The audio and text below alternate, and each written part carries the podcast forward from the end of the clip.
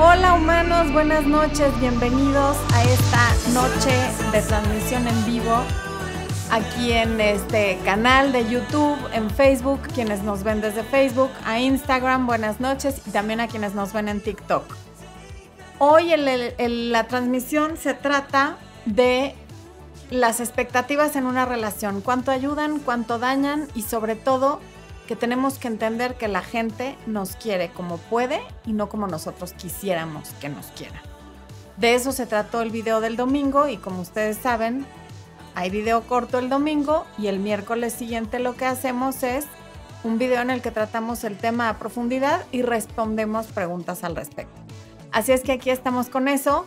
En lo que se conectan más personas, nos vamos a ir alrededor del mundo a saludar y a dar anuncios parroquiales para quienes ya se conectaron. El primero es que ya tenemos un número de WhatsApp para dar informes sobre consultas y cualquiera de los productos que ustedes me oyen promocionar en el canal. Los dos cursos de Hechízalo, desde luego el coaching, eh, el curso de autoestima, el webinar de Recupérate después de la ruptura, los dos libros, tanto tu abuelita tenía razón como Recuperando a mi ex, y la clase, la masterclass de Conecta con tu energía femenina. Todos esos productos están disponibles en nuestra página web. Va a aterrizar un helicóptero en cualquier momento aquí adentro. Si es que lo escuchan, no se asusten. Así son las cosas por aquí. Y para eso es ese, ese código QR. No lo respondo yo. Por favor, no me manden preguntas para mí, para que yo les responda cosas de su esposo, de su ex o de lo que sea, porque no soy yo quien responde el, ese chat. Es nada más para informes, para ayudarlos con formas de pago, con problemas técnicos, a quienes ya adquirieron algún producto, en fin. Bueno, ese es el primer anuncio parroquial. ¿Tenemos algún otro expo? ¿No? Quienes todavía no sepan, ya tenemos podcast, está en todas las plataformas como Amor, Luz y Éxito con Florencia de Fis. Y pues ya, ¿no qué? Ah, ok, tú, tú vas con delay. Es que Expo me está respondiendo mi pregunta hasta ahorita, imagínense. Bueno, entonces ahora sí vamos a ver quién nos está viendo y desde dónde. Desde luego, Mariana Galindo fue la segunda en llegar y pide que le pongan like y que compartan y que no sean díscolos. Fátima Estrella fue la primera que se conectó desde Cuautitlán Izcalli. Muchas gracias, Fátima. También está Patricia León, Luz María Vázquez, Daniel Ibáñez desde Cabo San Lucas, eh, Mon Mon, que dice que ya le dio los medicamentos a su paciente, tú muy bien. Vane 111, que es nuevo miembro, ahorita le vamos a echar la porra a los nuevos miembros. Eh, Lily Fit, mi Alexis Ortega, que no pudo estar la semana pasada, pero ahora sí nos acompaña y está desde Guadalajara, Jalisco. ¿Quién más? ¿A quién más leí por aquí? Guillermina Hernández, que retiró su mensaje. Tania Villanueva, que nos manda saludos desde el Estado de México, tanto a mí como a Expo. Marta Barrios, Eldey Pérez, que nos saluda desde Pachuca, Hidalgo. Juliet, desde Bucaramanga, Colombia. Cada vez lo digo más rápido y mejor. Qué maravilla. Es más, conéctense todos los de Bucaramanga para que yo lo siga diciendo. Bueno, Noelia Gini dice que le llamó la atención el título, pues bienvenida, ojalá que te sigan llamando la atención muchos títulos. Jalice Herrera, que nos saluda desde la Ciudad de México, muy bien. Eh, Adelina Mora, desde Los Ángeles, California. Todos esos son de YouTube. A ver, Desiree Ruiz también está. Y luego Lorena Contreras, desde Ajijic, Jalisco, ¿cómo que no? Eh, Ana María Palafox desde Guaymas, Sonora. Acuérdense que mi mamá y esposo son de Sonora, así es que muy bien. Jenny Torres, Val Lizárraga desde Monterrey. Eh, Maridena que pregunta que si esto es ahora o es grabado. No, es en vivo, Maridena, no sé si sigues aquí. Ok, María Córdoba desde Córdoba, Argentina. Ileana Towery, Fabio Luna desde Ecuador. Norkelis Ramírez desde República Dominicana y Dalia Armendaris desde Torreón, Coahuila. Hoy anda dominando México. Qué, qué maravilla, me gusta, me gusta.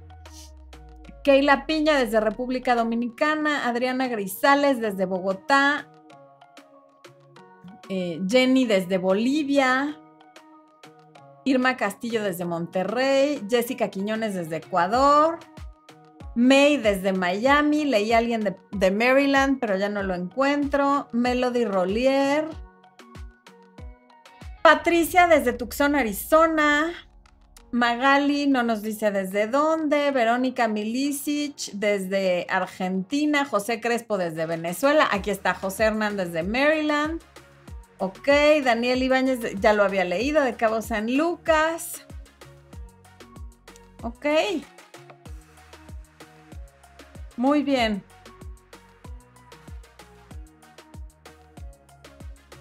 Alguien que dice que no le coinciden los horarios. Ese era el aviso parroquial, por lo de los lives de los domingos. A ver, humanos, tenemos una surprise y es la siguiente. Como ahora los videos de cada miércoles se tratan de profundizar el, el video que hayamos subido el domingo, Estamos pensando, Espo y yo, empezar con una transmisión al mes y quizás sea quincenal, depende de la respuesta que haya, los domingos. Y la haríamos, ¿a qué hora dijimos? A las 12 de México. A las 12 de México. Sería a las 12 eh, hora local de la Ciudad de México, o sea, 12 de la tarde, hora local de la Ciudad de México para quienes están en España y lo quieran ver en vivo o en cualquier otro lugar de Europa o que simplemente entre semana, pues quienes están en California a esta hora van saliendo, por ejemplo, de trabajar, en fin, por las diferencias de horario, puede ser que les acomode mejor así. Entonces vamos a empezar. Vamos a empezar este domingo, Expo, no me acuerdo. Sí, porque es el primer domingo de septiembre. Este domingo empezamos con el primero que va a ser de preguntas y respuestas y dependiendo de la respuesta que haya vamos a ver si lo hacemos quincenal o si lo hacemos mensual, pero se va a tratar de preguntas y respuestas para que únicamente sea para contestar preguntas y no un tema y que luego todos se queden con tantas eh, dudas, ¿ok? Bueno, eh, ¿cuántos estamos, Expo? Ya hay 700 Ok. Por favor, a ver, por lo pronto en YouTube hay 344 personas y solo 119 likes.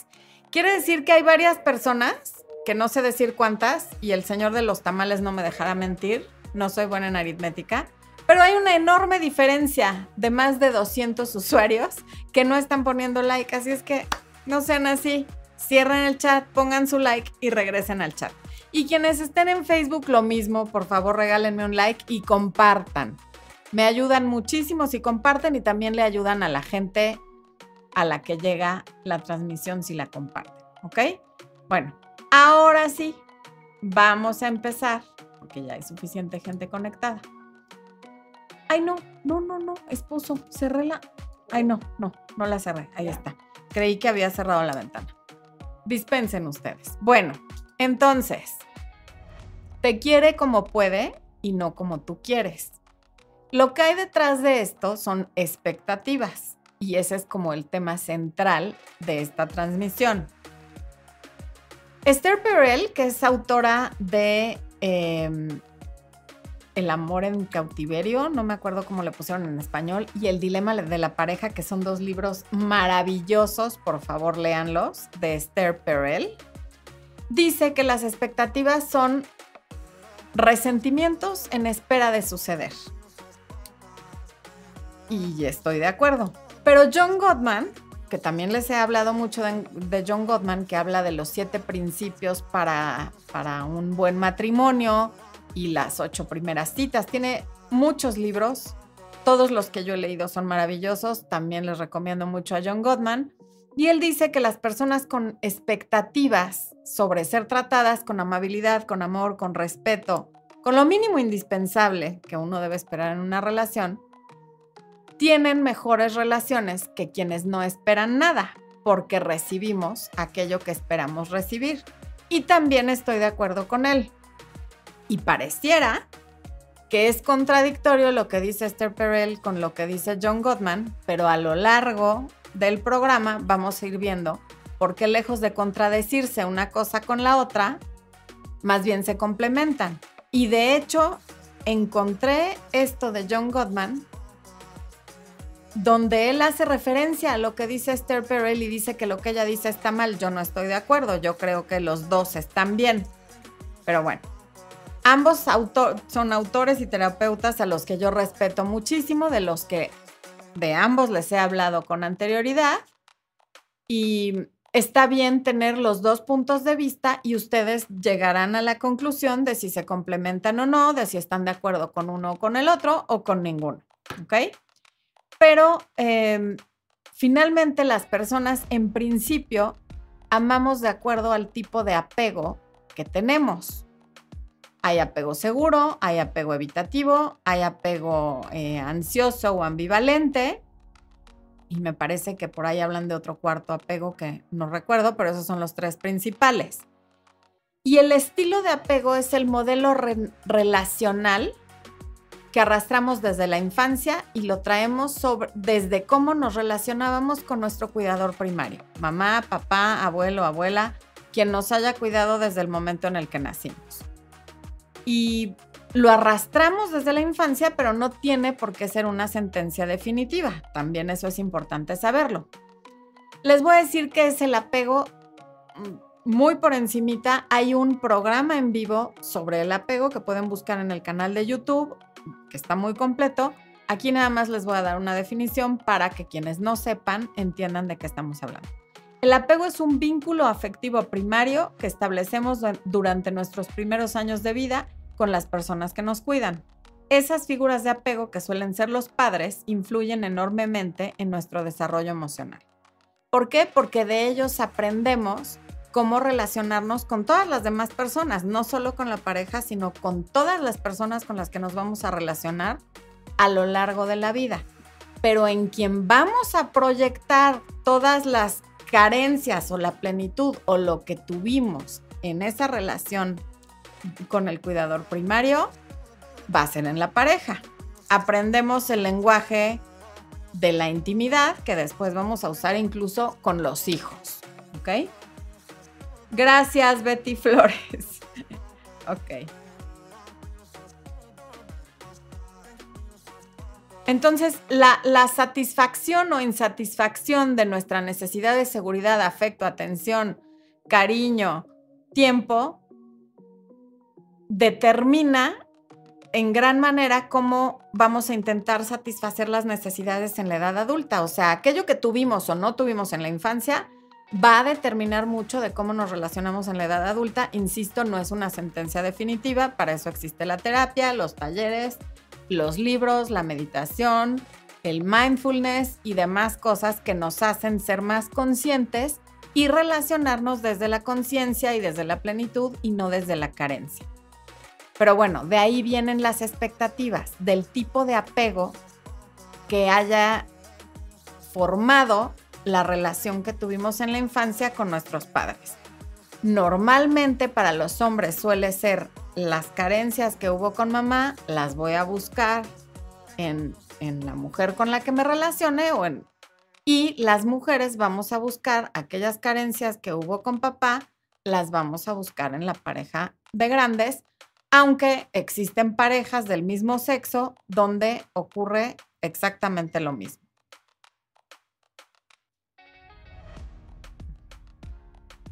Y lo que ocurre cuando no recibimos de nuestra pareja y no somos conscientes,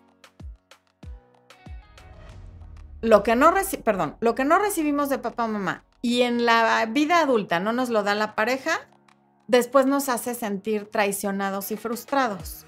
Eso es si no hacemos conciencia, si no trabajamos las cosas y si no tenemos ganas de crecer eh, eh, personal y espiritualmente.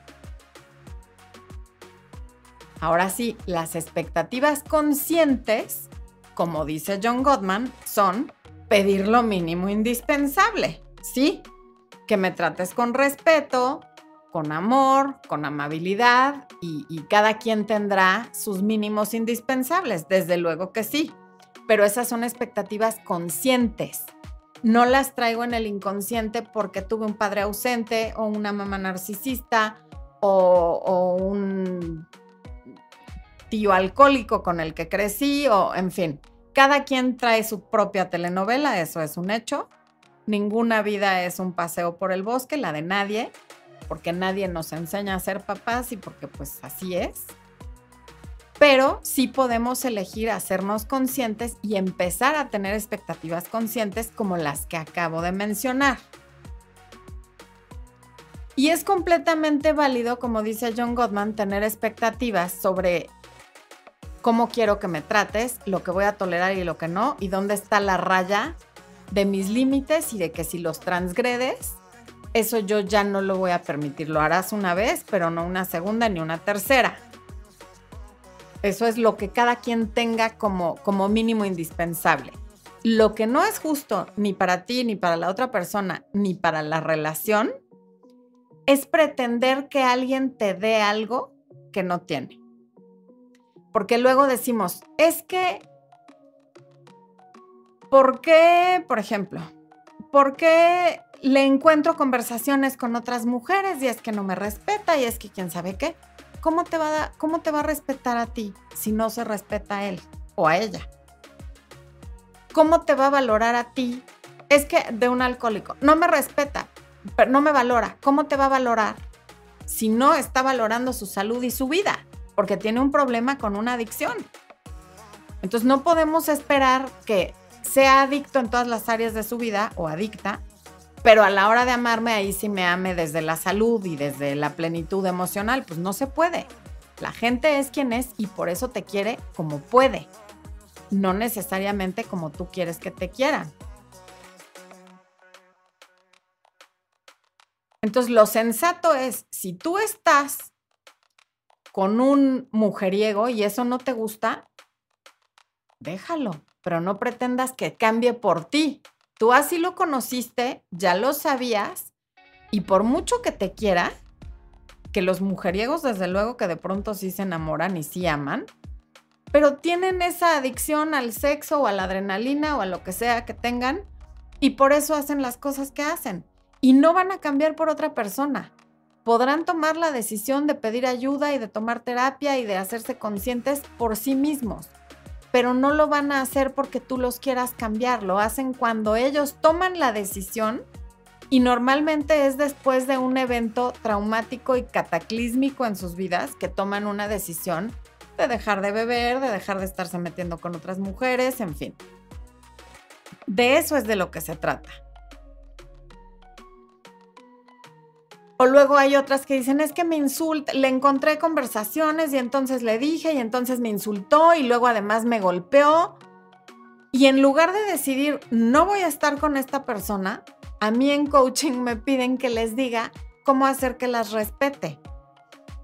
Pues también cómo las va a respetar él si no se están respetando ellas tú estás eligiendo quedarte a pesar de que no es la primera vez que le, encuentras las conversaciones y ya lo confrontaste, o sea, ya sabe que sabes. Tampoco es la primera vez que te ofende. Y seguramente si te pega, tampoco es la primera vez que te queda, que te pega. Pero eliges quedarte. Entonces, si tú no te estás respetando porque te quedas con alguien que te está tratando de esa manera, ¿por qué esperas que él sí te valore y te respete, si tú no lo haces primero. El confrontar a alguien y decirle, ya vi las conversaciones o ya vi que saliste con fulana, y luego quedarte, es como darle el permiso para que lo siga haciendo. Entonces, si la persona por voluntad propia no cambia ese comportamiento, está bien que no lo cambie, pero vete. Y no necesariamente quiere decir que no te quiere. Quiere decir que te da lo que tiene y lo que puede. Porque las personas damos lo que somos y lo que tenemos, no podemos dar lo que no tenemos. Y siempre les pongo el ejemplo con dinero porque es la forma más fácil de verlo. Si alguien llega y me pide ahorita un millón de dólares, por más que sea mi persona favorita en el universo, no se lo puedo dar porque no lo tengo aunque lo ame, aunque lo quiera, Expo, tú eres lo máximo, pero si me pides un millón de dólares no te lo voy a dar porque no hay. ¿No? Entonces, a la gente hay que pedirle lo que, lo que sí tiene y lo que sí puede y lo que sí quiere dar.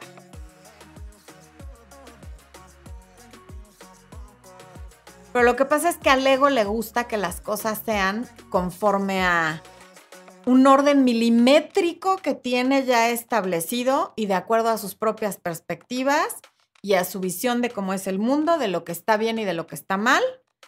Y no le gusta ni lo imprevisto, ni lo espontáneo, y mucho menos las relaciones que se escapan de su control.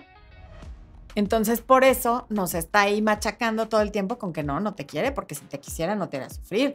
Y si te quisiera, te mandaría mensaje en cuanto se despierte, aunque no quiera, lo haría, lo haría por ti. Y luego te mandaría mensaje a la hora que va a comer, y luego te mandaría mensaje antes de dormirte, y respondería tus WhatsApps a esta velocidad. ¿Por qué? Porque te quiere. No, no necesariamente. Su forma de querer puede ser diferente a la tuya y repito, se vale decir, como tu forma de querer a mí no me, no me satisface, entonces prefiero buscar una persona que me quiera como yo quiero. Que difícilmente vamos a encontrar a alguien que nos quiera exactamente como queremos.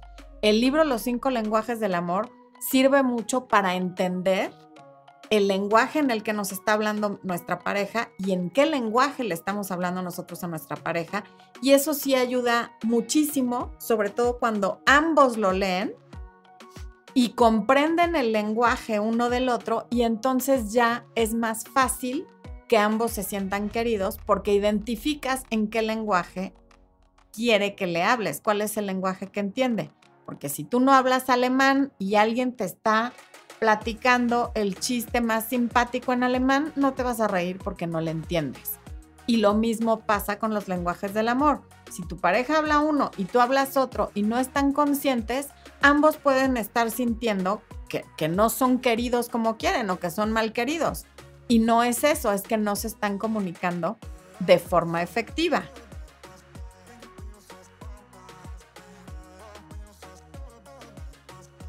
Entonces usamos nuestra percepción y nuestras reglas para decidir si otra persona realmente nos quiere o no. Y nos basamos en lo que a nosotros nos parece apropiado o inapropiado. Y en lo que nosotros haríamos o no haríamos, o lo que diríamos o dejaríamos de decir en una situación determinada. Y basamos nuestras conclusiones en nuestro tipo de apego. y que alguien no cumpla con nuestras expectativas fuera de lo normal, como el respeto, como la amabilidad, no quiere decir que no nos quiere. A veces quiere decir que nos quiere como puede y que está dando lo que tiene, no como nosotros necesitamos y o queremos. Y se vale entonces decir, yo quisiera esto y si la otra persona no puede, no quiere o no le alcanza, decir, entonces tomemos nuestros caminos separados. Pero hago hincapié en algo que también hice hincapié en el video del domingo. Que querer a alguien no nos convierte en otra persona, no borra nuestro pasado, no borra nuestras huellas, no borra nuestras heridas, no borra nuestros traumas, no borra quiénes somos, no borra toda nuestra historia. Entonces la gente te quiere como sabe querer, como aprendió y desde su tipo de apego. Entonces, si por ejemplo tú tienes un apego ansioso y tu pareja tiene un apego evasivo, pues sí, vas a sentir que no te quiere, que definitivamente no te quiere porque su, su tipo de apego es completamente diferente al tuyo. Alguien con apego seguro puede estar con cualquiera de los dos y como que más o menos equilibrar las cosas pero casi siempre una relación disfuncional se da entre una persona con apego eh, evasivo o evitativo y una persona con apego ansioso. Donde uno de los dos tiene apego seguro suele haber un poco más de estabilidad. A ver, aquí tenemos un super chat de Kareli V y dice, en una relación a distancia, él estaba en duelo porque su papá falleció, me parece que Kareli preguntó la semana pasada de repente se distanció, yo siempre hice lo que me dijiste de mencionarle sobre el apoyo. Ayer me terminó porque dice que no se siente en el mismo canal. ¿Qué hago? yo no supe qué decirle, no le rogué, pero siempre estuve ahí, él me alejaba, ¿qué hago para recuperarlo? Es que ahí volvemos al, al punto, Kareli. O sea, ¿para qué quieres recuperar a alguien que va a estar distante y que siente que no está en el mismo canal que tú? Tú lo quieres recuperar para cambiarlo y que vuelva al canal en el que tú estás y en el que tú quieres estar. Y a lo mejor para él decirte no estamos en el mismo canal es una forma elegante o discreta de decirte ya no quiero estar contigo. Entonces, respeta que te está diciendo que no están en el mismo canal. No es el último hombre sobre la faz de la tierra y además vive en otra ciudad. ¿No sería como más fácil relacionarte con alguien que vive en la misma ciudad que tú, que no esté a distancia, que no esté viviendo una pérdida tan importante y que además quiera estar contigo? Porque aquí lo primordial es que él no quiere estar contigo independientemente del duelo, independientemente de lo que sea. Entonces, en lugar de pensar cómo recuperarlo, te invito a que pienses en cómo recuperarte tú, a ti. ¿Cómo recupera Kareli a Kareli para no estar pensando en cómo cambiar al otro?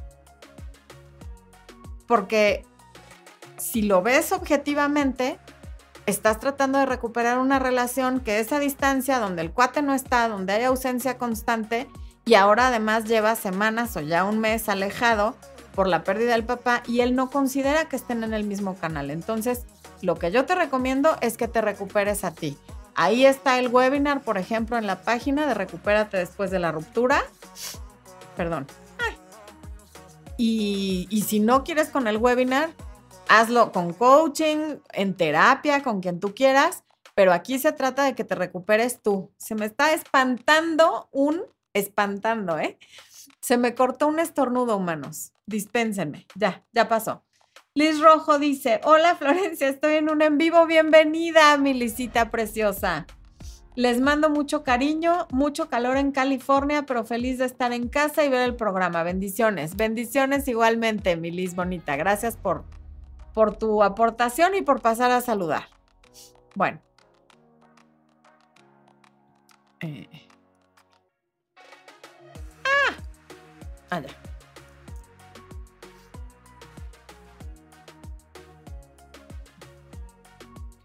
Entonces, bueno, retomando el punto, querer a alguien y tener todas las ganas de ser feliz al lado de esa persona y de hacer feliz a la otra persona, como siempre pensamos que tenemos el poder de hacer feliz a alguien más, de darle la felicidad desde afuera a alguien, lo creemos todos. Pero aún con todas esas buenas intenciones, no nos convertimos en otra persona, no nos convertimos en alguien con apego seguro, no desaparece el hecho de que no tuve mamá o papá, no desaparece el hecho del abuso infantil, no desaparece la violencia que viviste en la infancia o que vivió tu pareja, no desaparece nada de lo que te hace ser hoy exactamente como eres.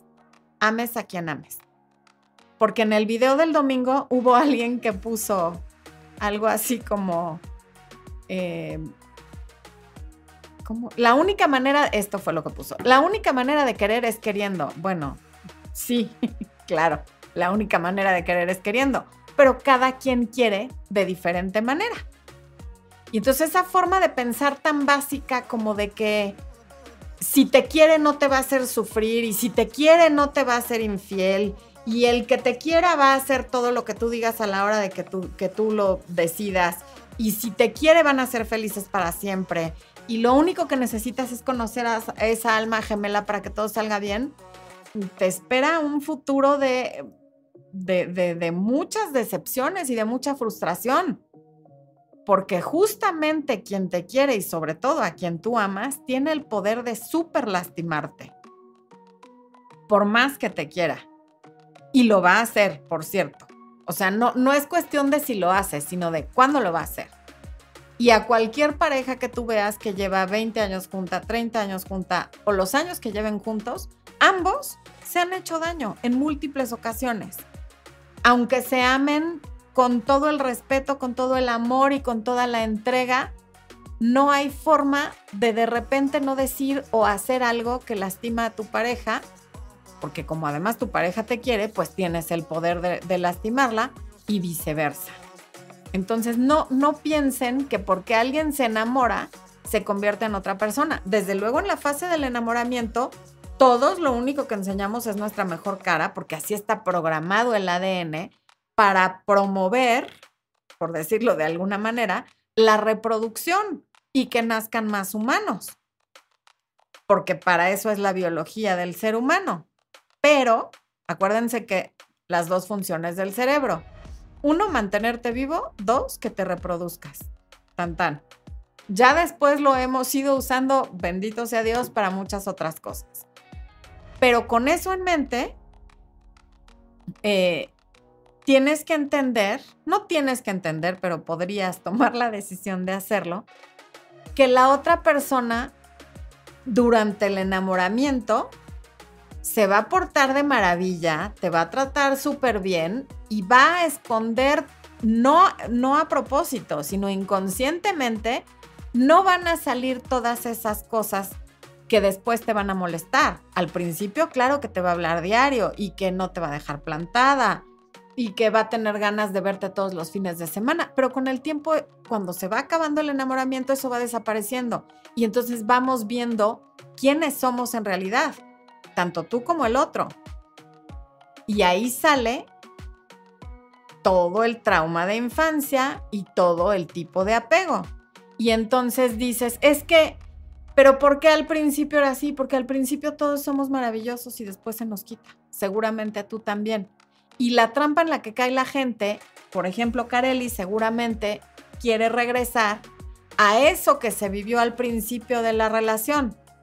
Pero si esa fase ya se acabó y la relación no avanza, no trates de recuperar eso. Quiere decir que la relación llegó a donde tenía que llegar y que la persona te quiso y a lo mejor todavía te quiere como puede, pero no como tú quieres. Catherine A, gracias por tu super chat. Y Catherine dice: pidió visitarme a última hora, acepté porque él vendría a mí, pero no sé si estuvo bien. Fue la primera vez que viene a visitarme sin salir a ningún lado por la hora. No entiendo bien, Catherine, si ya habían salido alguna vez y esta es la primera vez que te va a visitar y tu angustia es que fue tarde. Si nunca han salido a ningún lado y pasó a verte tarde, no es que esté bien o esté mal. Los hechos son neutrales. No es lo ideal. O sea, si tú quieres una relación seria con alguien, lo ideal no es que pase a visitarte a tu casa después de las 10 de la noche. Lo ideal es que se tome el tiempo de planear una cita, una salida, así sea nada más a tomar un café, pero que lo planee con tiempo y que sea en horas hábiles, por llamarlo de alguna manera, ¿no? A lo mejor ya habían salido antes y entonces no está tan mal, pero idealmente, si esta persona no es tu novio, pues que no vaya a altas horas de la noche a tu casa. ¿Para qué? María Rodríguez dice, gracias María por tu super chat. Salía con alguien, con novia, por siete años. Discutimos y lo terminé. ¿Qué sentirá? ¿Volverá? Dice que me quiere. Em, estos casos en los que alguien tiene novia son, son difíciles, María, porque, a ver, por siete años saliste con él y todos esos siete años tuvo otra novia o en el Inter pudo haber elegido estar contigo y no lo hizo. Sí hay personas que aman a, dos personas o a más. Sí, sí existen. Y te quiere como puede, no como tú quisieras. Eh, volverá seguramente y va a tratar de seguir en la misma situación, tú de relación paralela y con la novia que no sabe de tu existencia. Dice que te quiere, pues probablemente te quiere como puede. Pero indudablemente quiere más a la que es su novia y por eso su novia es ella y no tú. Y además, no te puede querer más. Ahora el de los camotes, ¿o quién será este esto? Cielos. O sea, antes era el de los tamales nada más. Hoy ya vamos en helicóptero, tamales y ahora ese que, para los que no viven en México, ese, ese silbidito, si lo escucharon, es el señor de los camotes, sin albur pero va pasando aquí afuera de la casa, ¿ok? Bueno. Em, bueno, entonces te decía, María, si tú no te quieres como para llevar siete años en una relación con alguien con novia y además estar esperando que regrese, tampoco va a llegar a tu vida alguien que te quiera de otra manera, porque no lo estás haciendo tú primero. Y lo que tenemos afuera es un reflejo de lo que es nuestra vida adentro, nuestra autoestima, nuestro, eh, la conexión con nuestra energía femenina, el qué tan consciente estás de las cosas. Entonces, yo te diría, no importa si regresa o no, esta es una gran oportunidad para que tú analices por qué has pasado siete años con una persona que tiene novia y tomes la decisión de que de ahora en adelante la pareja que tengas va a ser solo para ti, no la vas a estar compartiendo con nadie. A ver. Mi Fer de la Cruz que dice, ya por fin pude terminar mi carrera y tener tiempo de ver tus videos. Bienvenida, Fer hermosa, te extrañábamos. Felicidades por esa por terminar la carrera, no es cualquier cosa, se dice fácil, pero es todo un tema. Muchas, muchas felicidades. Aprovechemos para echarle a Fer de la Cruz una porra por haber terminado su carrera y a los nuevos integrantes del canal, a los nuevos miembros del canal de YouTube. Venga. Ahí está. Ok. Karina Recendis, gracias por el super chat, mi querida Karina. Bueno. Ok. Maribel Miño, qué bueno que haces esa pregunta, porque les va a servir a todos. ¿Por qué mi ex me comenta sobre su relación? ¿Para qué? Y arriesgándome a ser repetitiva, Karina, por dos razones. Porque quiere y porque puede tú no tienes control sobre lo que él quiera, como estamos hablando en este programa, pero sí tienes control sobre el que pueda. Y puede porque tú le tienes abierto el WhatsApp, el teléfono o el medio de comunicación que sea que está usando para darte esa información. Si tú no quieres saber sobre su relación, bloquealo y deja de estar hablando con él. Y entonces, aunque quiera platicarte, ya no va a poder pero está en tus manos que deje de hacerlo.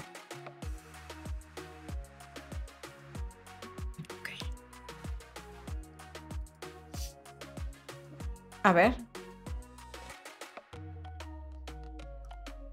Mi Vivi Palacio. Al principio de una relación las personas nos comportamos como político en campaña. Una vez que votas por él sale la verdadera personalidad. Qué buena memoria, mi Vivi. Está citando mis palabras en, en algún video, no recuerdo en cuál, pero sé que eso es algo que dije. Gracias, mi Vivi linda, por estar siempre y por ser tan aplicada. Bueno, ok. Entonces, lo que decíamos es que una relación de pareja no es necesariamente el camino para sanar heridas y mucho menos para la iluminación. Desde luego hay parejas que nos motivan a ser mejores personas, que nos motivan a trabajar en nosotros, a ir a terapia, a tomar talleres y averiguar qué onda y sanar y mejorar. Pero ciertamente no depende de la pareja que todo eso pase, depende de nosotros y luego nos enojamos porque los demás no son como nosotros y nos sentimos agraviados de que después de todo lo que he hecho por ti, porque le presté dinero, porque lo cuidé cuando se enfermó, porque le limpiaba su departamento, porque le lavaba la ropa, porque bla, bla, bla, bla, bla, no me trata como yo quiero.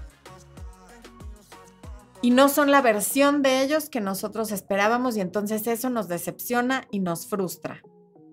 Y eso es porque de alguna manera sentimos que nos deben.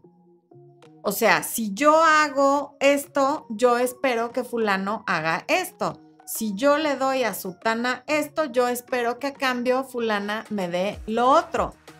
Y entonces constantemente vivimos como en una negociación pensando que de nuestra conducta y de nuestro comportamiento depende el comportamiento del otro.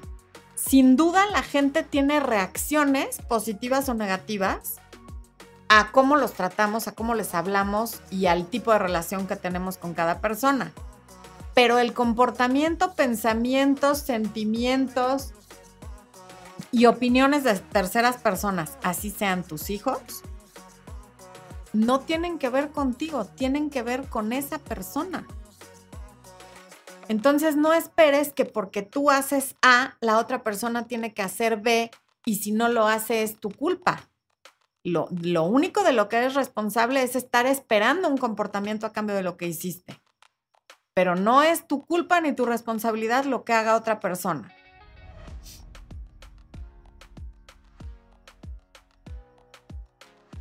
Hay, hay muchas personas, muchas, muchas, muchas. Me sorprende, de hecho, a mí misma, cuántas que he tenido en coaching que me dicen cosas como, es que qué vergüenza que me haya sido infiel porque todo el mundo se enteró. Qué pena que lo vieron bailando en la boda de mi prima con fulanita. Eh, ¿Por? O sea, ¿por qué nos debemos avergonzar? ¿Por qué habríamos de avergonzarnos de las acciones de nuestra pareja? Son las acciones de él o de ella, no las mías. Yo no puedo ni, ni sentirme ni hacerme responsable de lo que haga Expo, ni él de lo que haga o de lo que diga yo. Él puede hacerse responsable de lo de él y yo de lo mío y así sucesivamente, pero no tenemos por qué sentirnos todopoderosos y omnipresentes como para sentir vergüenza. O sea, ¿de qué tamaño tenemos que tener el ego para pensar que hay manera de controlar el comportamiento de otra persona? Si luego no podemos controlar ni a los hijos. Y entonces hay gente que dice, es que si me quisiera, haría tal cosa que es lo que harían ellos. Si me respetara, por ejemplo, hay mujeres que suponen que su pareja no las respeta porque lo vieron viendo un video pornográfico o porque lo vieron verle las nachas a otra mujer o porque le vieron el escote a no sé quién. Eso es muy subjetivo, ese es tu concepto de respeto. Porque no hay una falta de respeto en que alguien use los ojos que son para ver, para ver a otra persona, para ver el cuerpo de alguien que, que, está bonita que a ti eso te haga sentir mal, eso es tuyo. No es de la otra persona, ni te está faltando el respeto, ni tiene que ver con que le gustes, ni con que no le gustes, ni con que te quiera, ni con que no te quiera. Pero verdaderamente hay gente que creen que si los amas, no puedes voltear a ver a nadie más. ¿Por? O sea, no hay un switch que se apaga en el momento que te comprometes con alguien como para que te deje de, gustar ver a personas que son agradables a la vista, independientemente de cuánto las ames. Pero esa expectativa te va a mantener en, la frustración total porque no puedes controlar eso. La primera vez que saqué el video de, uh, todavía traía el pelo pelirrojo, de por qué los hombres ven a otras mujeres, nunca se me va a olvidar una chica que además lo vio, pues, yo creo que un año después, y que me puso, eh, no me acuerdo si pendeja o estúpida, pero así lo puso tres veces, pendeja, pendeja, pendeja. Y mil veces tu marido te va a engañar y se va a ir con otra y tal por tu forma de pensar. O sea, como si de eso dependiera, como si de que uno les controle el no veas a tal y no vayas para allá, como si de eso dependiera que alguien se quede contigo o no. Es al contrario, de hecho, en la mayoría de los casos. Pero bueno. Entonces, esas expectativas, esta chica no se me olvida porque lo que me quedé pensando es en qué pánico debe de vivir ella con su pareja si es que la tiene. Debe vivir aterrada, porque si eso le molesta ver que en un video alguien diga que la gente es libre de ver lo que quiera, y, esa, y, y soy alguien que no conoce, ¿cómo se comportará con alguien a quien siente de su propiedad, que es esclavitud?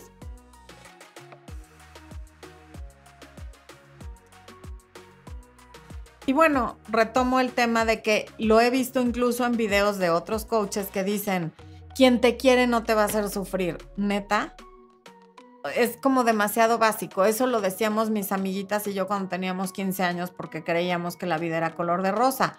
Hoy todas sabemos que quien te quiere te va a hacer sufrir muchísimo.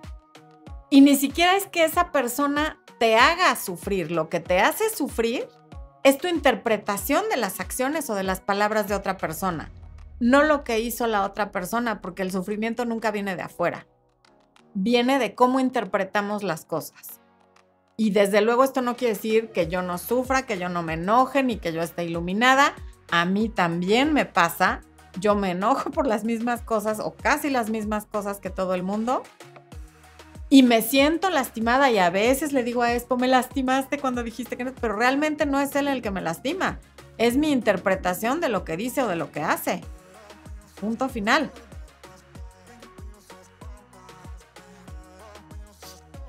Entonces, si, si, quieres sufrir menos, hay que soltar la creencia de que las cosas deberían de ser de cierta manera, porque nadie tiene la obligación de cumplir expectativas ajenas, ni de hacer lo que nosotros queremos, ni de querernos como nosotros queremos, lo cual no quiere decir que no nos quieran. Y esto pasa incluso con los hijos. Ahí estamos los papás diciendo, mi hijo va a estudiar cualquier cosa. Eso sí, neta, nunca lo he dicho. Eh, o decirle a los hijos, no se te vaya a ocurrir estudiar tal. O, sea, ¿con qué derecho? Si los hijos vienen a vivir su vida, no la nuestra. Y o a lo mejor si no tienes hijos, te pasó que tus papás te dijeron, tienes que estudiar derecho, tienes que ser médico, tienes que ser contador, o no vayas a estudiar tal cosa, ¿no? ¿Con qué derecho? Porque lo van a pagar, pues antes que no lo paguen, pero que no te digan que no estudies tal o cual. Y aún pagándolo, tampoco tendrían por qué decirte que estudies o que no estudies. Ok. Ahora, este punto es bien importante. La pareja se llama pareja porque estamos a la par, somos un par. Pero cuando decidimos que la pareja tiene que cambiar para ser como nosotros creemos que sería mejor, entonces nos estamos sintiendo superiores a esa pareja. Porque mi opinión vale más que la tuya y porque mi forma es mejor que la tuya. Entonces, por eso tienes que cambiar, porque yo soy más inteligente, yo soy más sabia, yo soy más madura, yo soy más lo que sea, y entonces lo que yo digo es lo que prevalece sobre lo que sea que tú quieras, porque te estoy viendo para abajo. Y si tu pareja no es tu par y por lo tanto necesitas que cambie, ¿qué rayos está haciendo esa persona contigo y qué rayos estás haciendo tú con esa pareja? Si no lo consideras tu par. Esa es una reflexión importante. A ver. ¡Ay! Muchos superchats. Oh my God. Catherine, gracias por el superchat. María Rodríguez, ya le contesté. Karina Recendis, ya le di las gracias. Priscila Cinta, muchas gracias. Saraí de la Cruz dice, hola, mi novio no me contestó mi texto, ah, no me contestó mi texto frío nos vemos en clase y los dos nos ignoramos, pero invita a todos en el chat, cosa que no hacía. ¿Es una señal? Saraí, de verdad que no entiendo bien lo que me estás preguntando. O sea, tu novio no te contestó el texto frío, entonces más bien te contestó frío. Se ven en clase y se ignoran, pero invita a todos en el chat, cosa que no hacía. A ver, lo del chat no sé si sea una señal. Lo que sí es una señal es que si se ignoran en clase y no contesta tus textos, pues quizá ya no sea tu novio, porque un novio al que ves en clase y te ignora, pues quién sabe si sigue siendo tu novio. Eso sí es una muy mala señal, independientemente del, del chat y de que invite y de que eso no lo hiciera. Karina Recendis. Karina ya había preguntado, ¿no, verdad? Ok. Conocí a un chico en Tinder, despertó todo mi interés, pero siento que yo no causo el mismo efecto. Me busca intermitente según muy ocupado. ¿Qué hago? No estés hablando solo con él, Karina. Acuérdate de las opciones. Este es el que más te interesa o ya, ya te causó algo. Pero él seguramente está hablando con otras mujeres y está en todo su derecho porque ni él te debe nada ni tú le debes nada. Por lo tanto, lo conveniente es que tú también hables con otras personas para que no te cause tanta ansiedad esa intermitencia. Y observa. Pero vas a ser mejor observadora si tú también conoces a otros, porque además a lo mejor te gusta porque es lo único que hay pero puede que conozcas a uno que te guste más, que te divierta más, que sea más culto, más inteligente. Entonces no te cierres a una sola persona y menos si esa persona está intermitente. Bueno. Entonces les decía esto de que si no sientes a tu pareja a la par de ti y lo, lo pretendes cambiar porque claramente no está a tu mismo nivel y tú sabes mejor qué es lo que tiene que hacer, ¿por qué no te vas? Y a lo mejor tienes razón, quieres que cambie un alcohólico, un adicto, un golpeador, un mujeriego, pero la respuesta no es que él cambie, es que cambies tú. Y el primer cambio es poner un límite claro y ese límite es no voy a estar con una persona que hace esto. Pero es que yo le amo. Bueno, no, no lo amas, lo necesitas o la necesitas y por eso estás ahí con alguien que no te trata como tú quieres, con quien te sientes mal amado o mal querida, porque el amor es aceptación y el no aceptar a alguien y quedarte es por codependencia, por necesidad y por lo que cada quien tenga, pero no es por amor.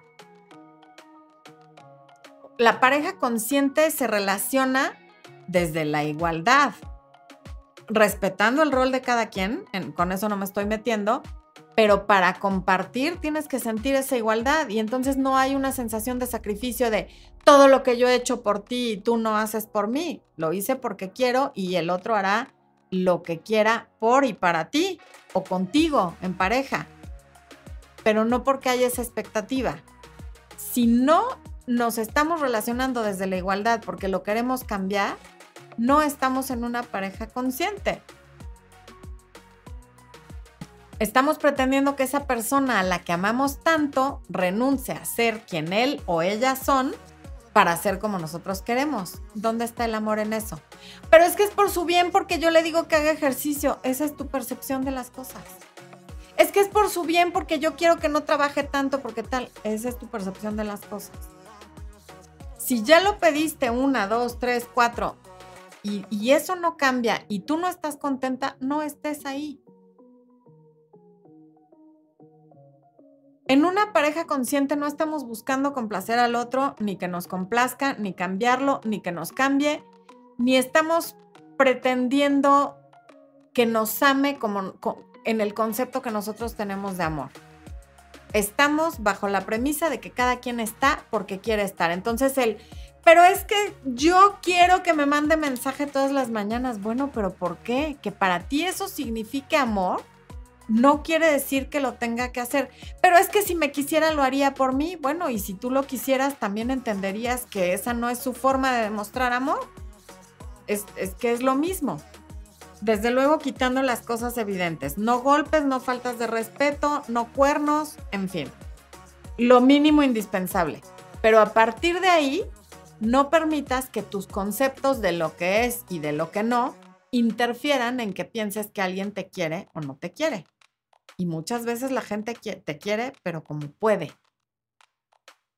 Más bien siempre queremos como podemos, no como la otra persona quisiera. Ok. Génesis Virginia, bienvenida al área de miembros. Héctor dice, recomienda una película de una relación bonita. ¿Cuál?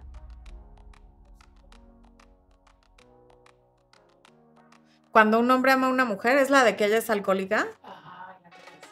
¿Es con Andy García y Meg Ryan? ¿Puede ser?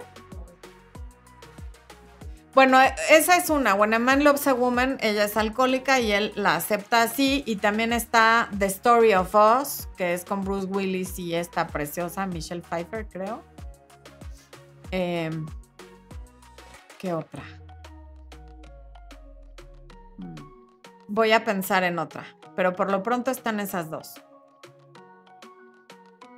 Aquí lo, en, eh, sí, porque son películas donde digo, dentro de todo la parafernalia hollywoodense, se aceptan como son. ¿Eu? Ajá.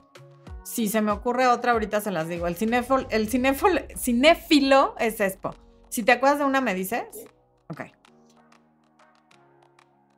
Ok, luego, otra Carelli dice, yo en contacto cero, me buscó, le discutí, me enojé, dijo que realmente quería estabilidad conmigo, en calma pedí hablar, aceptó, debo de acordar yo. Pues, o sea, pediste hablar, aceptó, pues deben acordar los dos, no nada más tú, son los dos. Tienen que llegar a un acuerdo los dos. Génesis Virginia, gracias por el super chat. No, no, quitaste la pregunta, ok. Marta Canel desde Guatemala, gracias por conectarte. Bueno, voy a regresar a finalizar acá y luego respondo preguntas. Aquí el punto es que cuando llegas a una relación desde la plenitud, tus expectativas son esas, las mínimas indispensables. Cuando llegas desde la carencia, esperas que te haga feliz, que te mande mensajes a todas horas que tú quieras, que te diga las palabras que tú quieres, que si a ti se te ocurre que le deben de dejar de gustar el resto de las mujeres del mundo, no las vuelva a ver jamás y ande como caballo de picador así para solo verte a ti. En fin, eso es cuando llegamos desde la carencia. Cuando llegamos desde la plenitud, la relación es completamente diferente, las expectativas, aunque las haya, son más realistas y nos consideramos iguales, en una relación de iguales en la que yo no te digo cómo tienes que ser, ni tú me vas a decir a mí cómo tengo que ser yo. Porque lo más chistoso, y chistoso es por no llamarlo de otra manera, es que todo aquello que nos atrae tanto de alguien al principio, después es lo que ya no soportamos.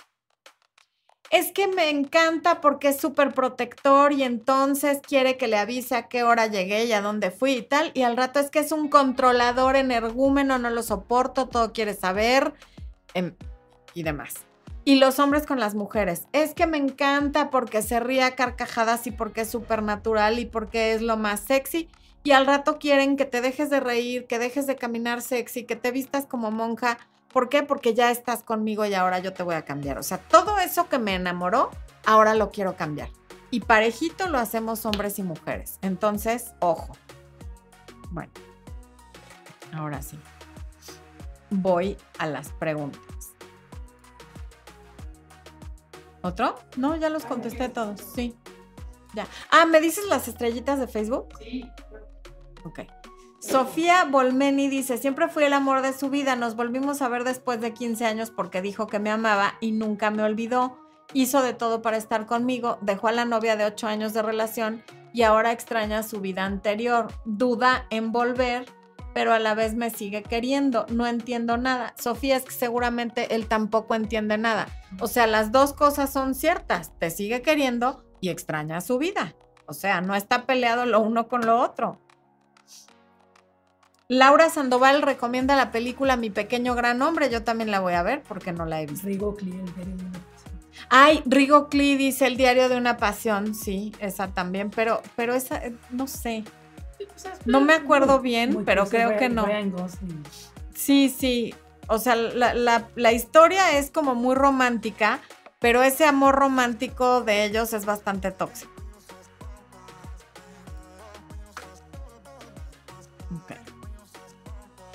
Venga, los que han mandado estrellas el día de hoy, muchísimas gracias a Yamilet Romero, Héctor CJ, Nora Romero, Eliana Giacomelli, Verónica Díaz, Nancy Rivas, Carren, Patti Cruz Tapia, Iván Morales y Elizabeth Carrillo.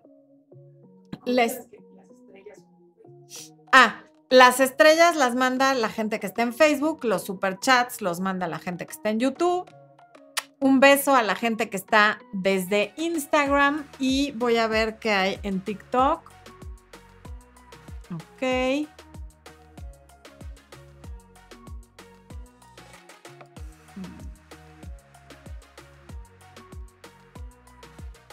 que no sé ver los comentarios de TikTok dispénsenmelos de TikTok. Voy a aprender cómo ver los comentarios porque nada más me dice cuatro comentarios, seis comentarios, pero no los puedo abrir, ¿ok? Pero voy a aprender humanos, se los prometo. Lo único que sí no puedo hacer es leer los comentarios de Instagram porque como es en el tele, el día que se puede transmitir a Instagram desde mi cámara normal, voy a poder leer los comentarios de Instagram. Por ahora no. Bueno, ahora, la mejor manera de aprender a relacionarnos en la igualdad y desde la plenitud es tener una buena autoestima, para lo cual nunca me voy a cansar de recomendarles el taller El Poder de la Autoestima, que está disponible en mi página web, del cual les pueden dar informes en WhatsApp o pueden entrar directamente al enlace que les está dejando Expo, porque es la base de todo. La autoestima te va a servir no solo en tus relaciones de pareja, sino en todo lo que hagas en la vida. Pero quien tiene una autoestima sólida entiende que lo que hace el otro no se trata de mí, sino del otro, y entiende que cuando tú cambias, todo cambia, ¿no? Así es que bueno. ¿Algo que quieras añadir, esposo? Nos vemos el domingo, claro, el domingo para es solo preguntas y respuestas. Va a ser muchísima em, Va a estar bueno porque solo va a ser responder preguntas y espero que se conecten varios para que valga la pena seguirlo haciendo. Primero vamos a ver qué respuesta hay, ¿ok? Mm. Podcast, les recuerdo para quienes no se conectaron al principio, Amor, Luz y Éxito con Florencia de Fis en todas las plataformas y estamos preparando nuevo curso ya les diremos qué, cuándo, cómo, promos, descuentos, en fin. ¿Ok? Bueno, la película Rosa Rodríguez, Amigos con Derecho, sí la vi, pero no me acuerdo. Hay muchas películas sobre parejas, pero sobre parejas que se relacionan de manera sana. En realidad en las películas siempre vemos relaciones muy disfuncionales que están disfrazadas de, amor romántico y por eso tenemos concepciones tan erráticas sobre lo que es el verdadero amor y sobre lo que es una pareja estable y una pareja consciente. Los quiero, les agradezco muchísimo que se hayan conectado, YouTube, Instagram, TikTok, Facebook. Gracias. Nos vemos el domingo a las 12 hora local de la Ciudad de México. Y a quienes no se conecten a preguntas y respuestas, nos vemos la próxima semana.